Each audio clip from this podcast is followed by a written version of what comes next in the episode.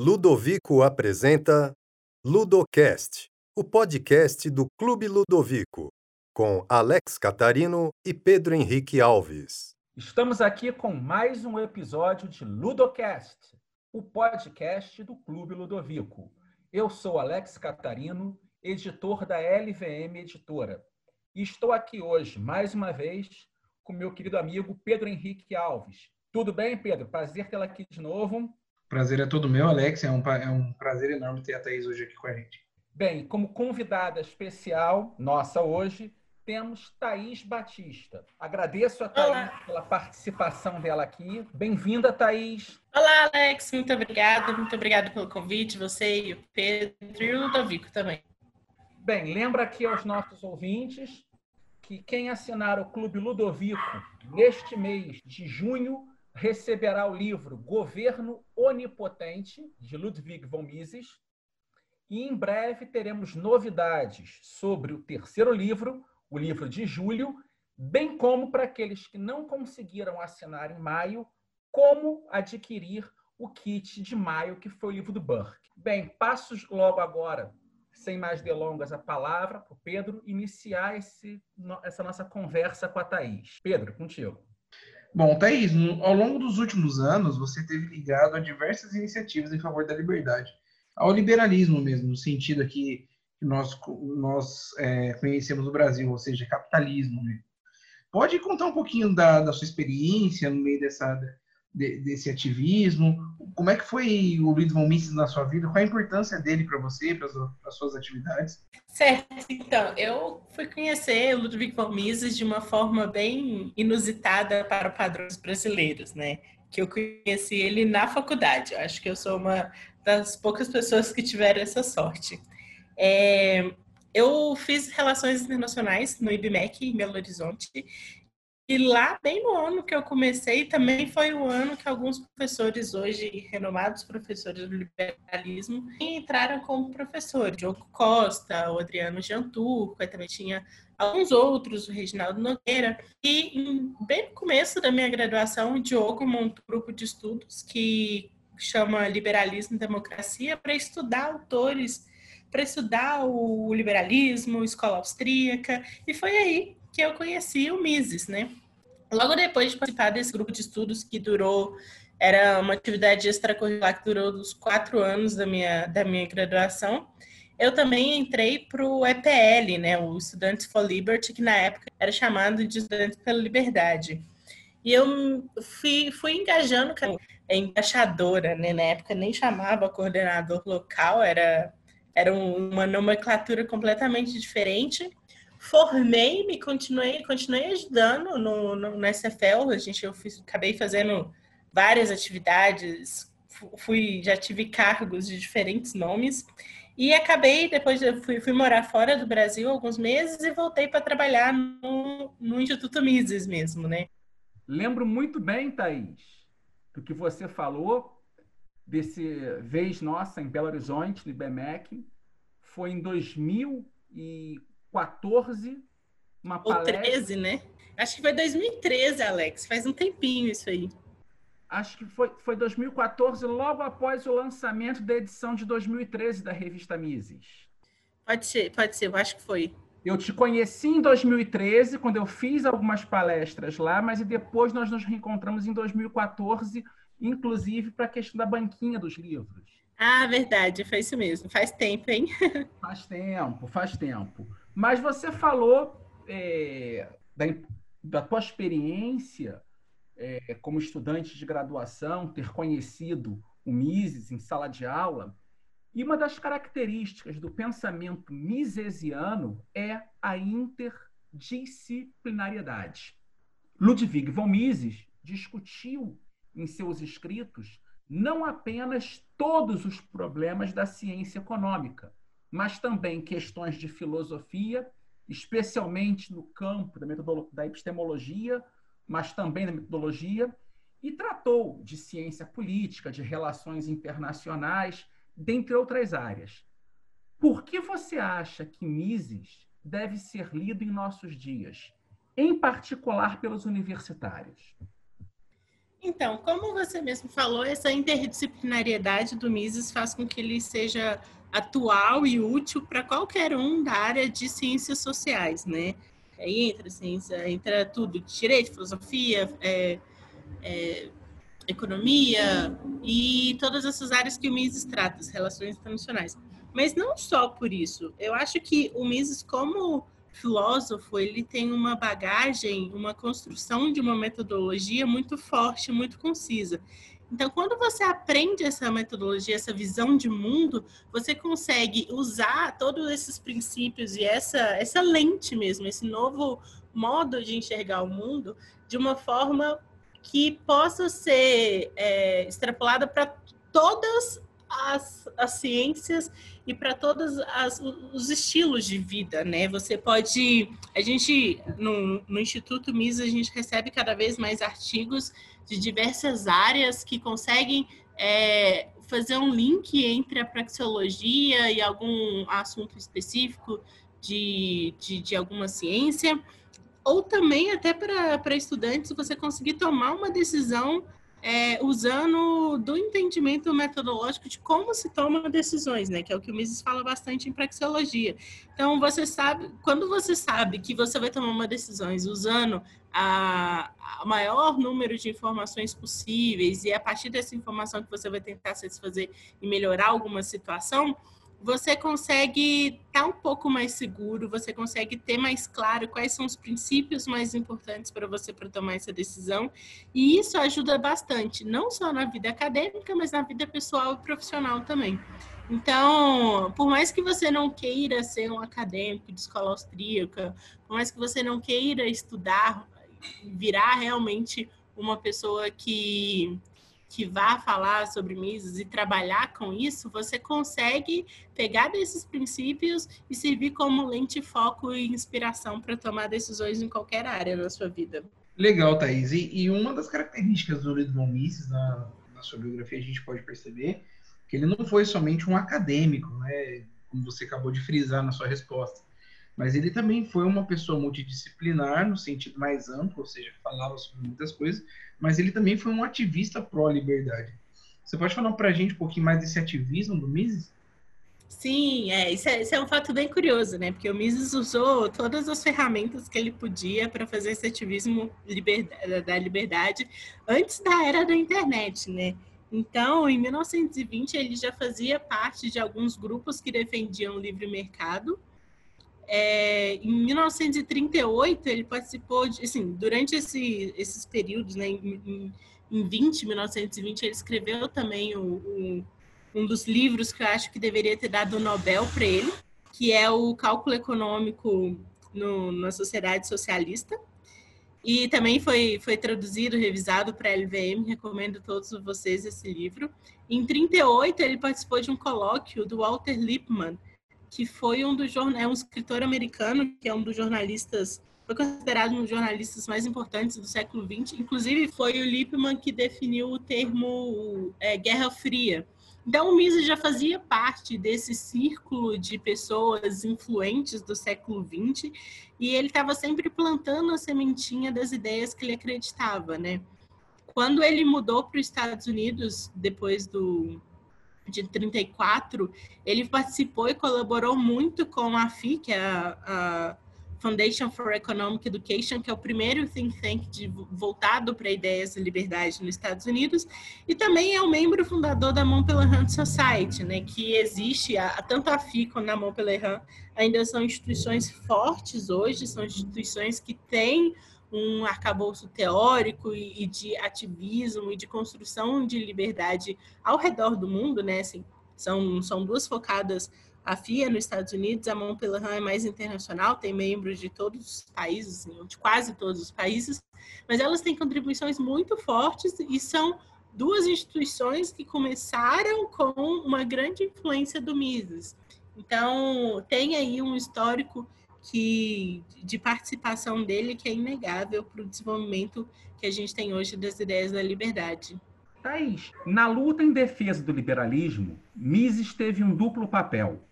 De um lado, foi uma referência por ter fornecido de forma clara uma síntese do pensamento liberal clássico, além de avançar muitas das premissas dessa doutrina, ao trazer novas perspectivas para a defesa da liberdade. Mas, por outro lado, ele também foi um severo crítico das ideias que ameaçavam a liberdade individual. Neste último tópico, são fundamentais as críticas elaboradas por ele tanto a regimes totalitários, como o socialismo e o fascismo e o nazismo, quanto ao intervencionismo econômico vigente nas experiências democráticas. Em particular, duas obras tocam no cerne deste problema. Os livros Governo Onipotente, lançado agora com exclusividade pelo Clube Ludovico, e Caos Planejado, lançado pela LVM. Podes falar um pouco dessa luta de Mises contra os totalitarismos e contra o intervencionismo? A luta de Mises foi muito além do papel, né? Ele foi um crítico ferrenho ao intervencionismo, tanto nesses livros que o Alex comentou, como a crítica ao intervencionismo, e um que chama Intervencionismo mesmo. Ele escreveu bastante sobre o assunto. E o Mises é, categorizou como teorias do estatismo, né? Que são essas coletivistas e essas intervencionistas. Mas não só é, criticar e falar o problema delas, o Mises viveu, viveu na pele o que foi a interferência do Estado na vida das pessoas. Ele era, ele era judeu e ele morava na, em Viena, né, na Áustria, o que então, com, na Segunda Guerra Mundial, ele teve que ele, ele dava aula tanto em Viena quanto em Genebra, e com medo dos nazistas, ele fugiu para Genebra na década de 30, se não me engano, 1934. E ali ele poucos poucos dias depois ele invadiram a casa dele porque ele era um dos grandes críticos ao, ao nazismo, a essa a esse esse sistema político que estava sendo formado na Europa na época, e ele estava sendo um dos grandes críticos, foi perseguido, inclusive tem uma história é, curiosa, se me permitem falar, que depois que Mises fugiu para Genebra, ele ficou alguns anos lá e depois foi para os Estados Unidos, e ele nunca conseguiu recuperar as coisas dele que estavam na casa dele antes dele fugir, né? Porque ele fugiu, realmente ele foi notificado, teve que correr para Genebra, não deu tempo de fazer a mudança em si e ficou em Viena todos os seus livros, todas as suas bibliotecas, toda a sua biblioteca, né, seus escritos, muita coisa foi foi perdida, foi confiscada pelo governo, foi depois é, foi parar na União Soviética e muitos anos depois, já no século 21, foi encontrado a, os escritos de Mises da época e parece realmente história de filme é uma coisa curiosa e alguns dos livros, alguns dos das publicações que a gente tem hoje do Mises foram coisas recuperadas dessa biblioteca perdida. Então, todo, toda a vivência que Mises teve, assim, ele mudou completamente o estilo de vida dele quando foi para os Estados Unidos. Ele dava aula na NIU, mas ele era sustentado por alguns empresários, algumas pessoas que, que apoiavam o que ele falava, mas ele realmente nunca teve a qualidade de vida que ele tinha na época que ele morava na Europa, que ele teve que sair por causa dos nazistas. Então é muito além do que ele falava no papel, ele viveu esse intervencionismo e sabe como que foi, é, qual que é o prejuízo que dá para o indivíduo todas essas medidas, né? E sem falar no, no, nas atrocidades que esses sistemas trouxeram. É, Thaís, a gente está vendo no, com o advento do coronavírus, etc., muitas é, muito, muitas atitudes que a gente pode considerar antiliberais, no sentido mais pleno do, do sentido antiliberal. Eu estava falando com o Alex esses dias que eu nunca imaginei viver uma época onde as pessoas estão defendendo tão abertamente, com a boca cheia, com vontade de defender atitudes autoritárias. E isso vai desde atitudes de governadores, impedindo as pessoas andarem em praças, praias, etc., até atitudes de grupos auto-intitulados antifascistas, mas que na verdade têm atitudes totalmente autoritárias. E a gente está falando de um homem que, por essência, lutou contra atitudes autoritárias via Estado e que tem obras, tanto dele quanto de seus amigos, como por exemplo de Hayek, O Caminho da Servidão, o próprio do Jeffrey Tucker, é, coletivismo de direita e, e outros mais que a gente poderia citar. Qual que é a real importância de ler Ludwig Mises nesse momento da história que a gente pode, que a gente pode destacar aqui para quem está nos ouvindo? Então, é, nesse momento de coronavírus, assim, a gente consegue perceber que os ânimos ficam muito aflorados, né? O, o, medo aflora muito nas pessoas e ela acaba abrindo mão de alguns princípios que são essenciais. Assim. É realmente muito chocante, é, tanto alguns liberais que a gente consegue, algumas pessoas que se diziam liberais que na verdade estão aí defendendo o autoritarismo, uma intervenção maior, quanto também os próprios mini ditadores que surgiram nessa, nessa época, né? Governadores, prefeitos, políticos que querem fazer microgerenciamento de todos os fatores da sua vida, permitir quantas pessoas podem entrar dentro da sua casa, é, e diversas outras medidas que foram tomadas que realmente interferem muito no âmbito privado e que por mais que você pare e, e, e, e, comece a analisar é uma coisa absurda, porque uma vez que você consegue entrar nesses níveis, você, você perde totalmente o controle e, e, e, cede poder e autoridade para esses microditadores que apareceram. E o Mises mostra isso desde o Mises é um autor muito atemporal, né? Você vê alguns escritos que foram no início do século passado, é, já faz 100 anos algumas coisas, e mesmo assim você consegue trazer para uma atualidade uma verdade que é, é condizente ainda com, com, com como a sociedade reage e como que ela é é, interpretada, né? Então é importante a gente estar tá atento, porque o que a gente está passando hoje não sei se é tão diferente do que o Mises passava na época do início do século, onde ele viveu aí duas guerras mundiais, onde a interferência é, estatal era muito forte e era uma interferência para assim é quando abrem mão da liberdade pela segurança e se perdem os dois, né? Essa frase famosa aí que também a gente consegue replicar algumas coisas na atualidade. Então, é, é importante estar sempre atento ao que o Mises falava naquela época para não cair nos problemas e males que aquela época e o aumento do intervencionismo, aumento do, do coletivismo e desses sistemas usurpadores trazem para a população. Thaís, até o momento tocamos muito na importância das obras de Mises, mais de um ponto de vista político bem como das contribuições dessa obra para a formação de estudantes. Mas eu gostaria de falar um pouco da importância de Ludwig von Mises para os empreendedores. Lembrando que o Clube Ludovico é um clube para liberais, conservadores e empreendedores. Lembro aqui da importância fundamental de um discípulo de Mises, Israel Kirsner, mas também acho importante abordar um pouco da própria visão misesiana do empreendedor, tal como apresentada no livro Lucros e Perdas, que ele me lançou. Você pode falar um pouco sobre esses pontos e também das iniciativas do INB que são voltadas para os empreendedores?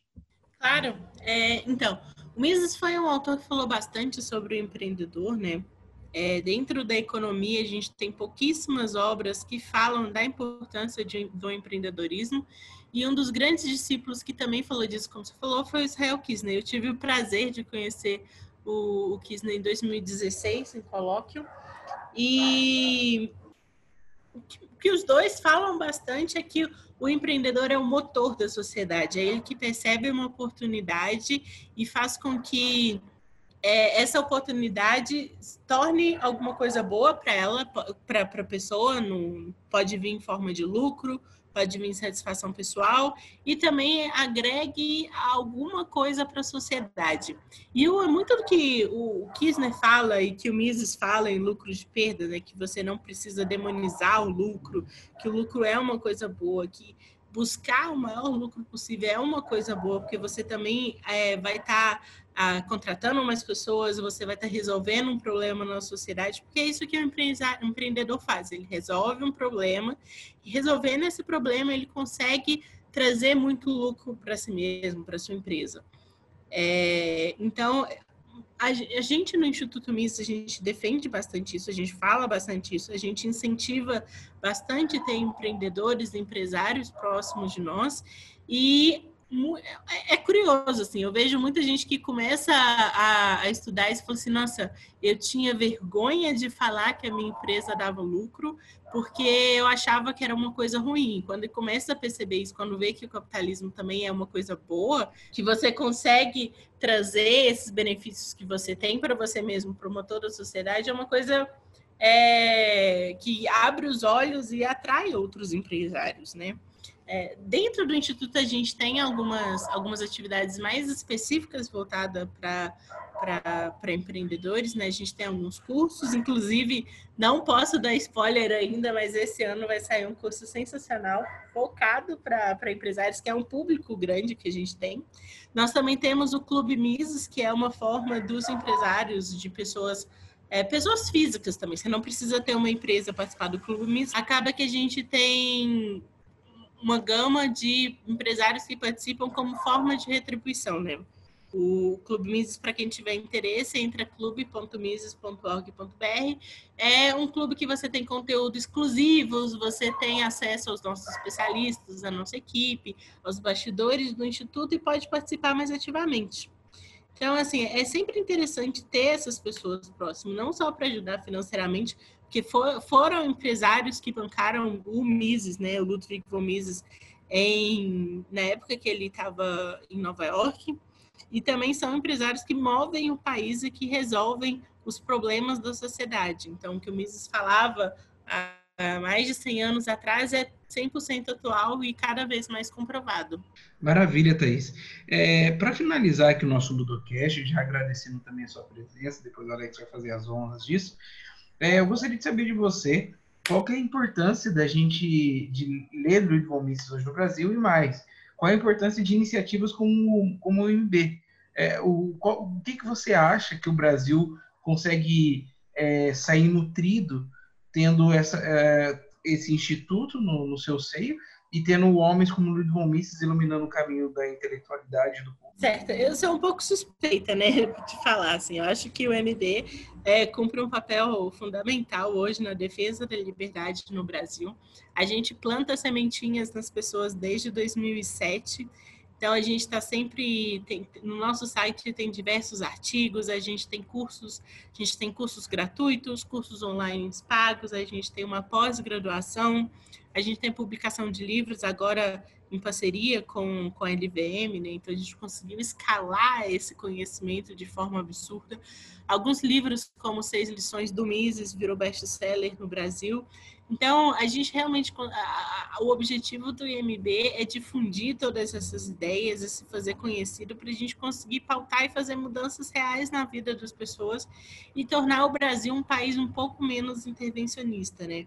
A gente tem uma rede, nossa rede social é bastante forte, Instagram, Facebook, é, nós também temos podcast. Então, todas essas atividades a gente acaba atingindo é, até mais pessoas do que a gente realmente atinge diretamente, que é uma forma de você levar uma segunda opção do que é sempre falado em mídias, em jornais, no assim, porque sempre a gente sempre está aí batendo na esquerda, mas não é só a esquerda que precisa apanhar no, no campo de debate teórico, né? A direita também brasileira tem vários gargalos e vários problemas e surge o MB falando de uma terceira via, de uma opção. Você não precisa ser esquerdista, você não precisa ser direitista, você precisa defender a vida, a liberdade, a propriedade, o indivíduo, acreditar que o mercado possa ser uma, uma opção de solução para a vida das pessoas melhor do que uma intervenção estatal.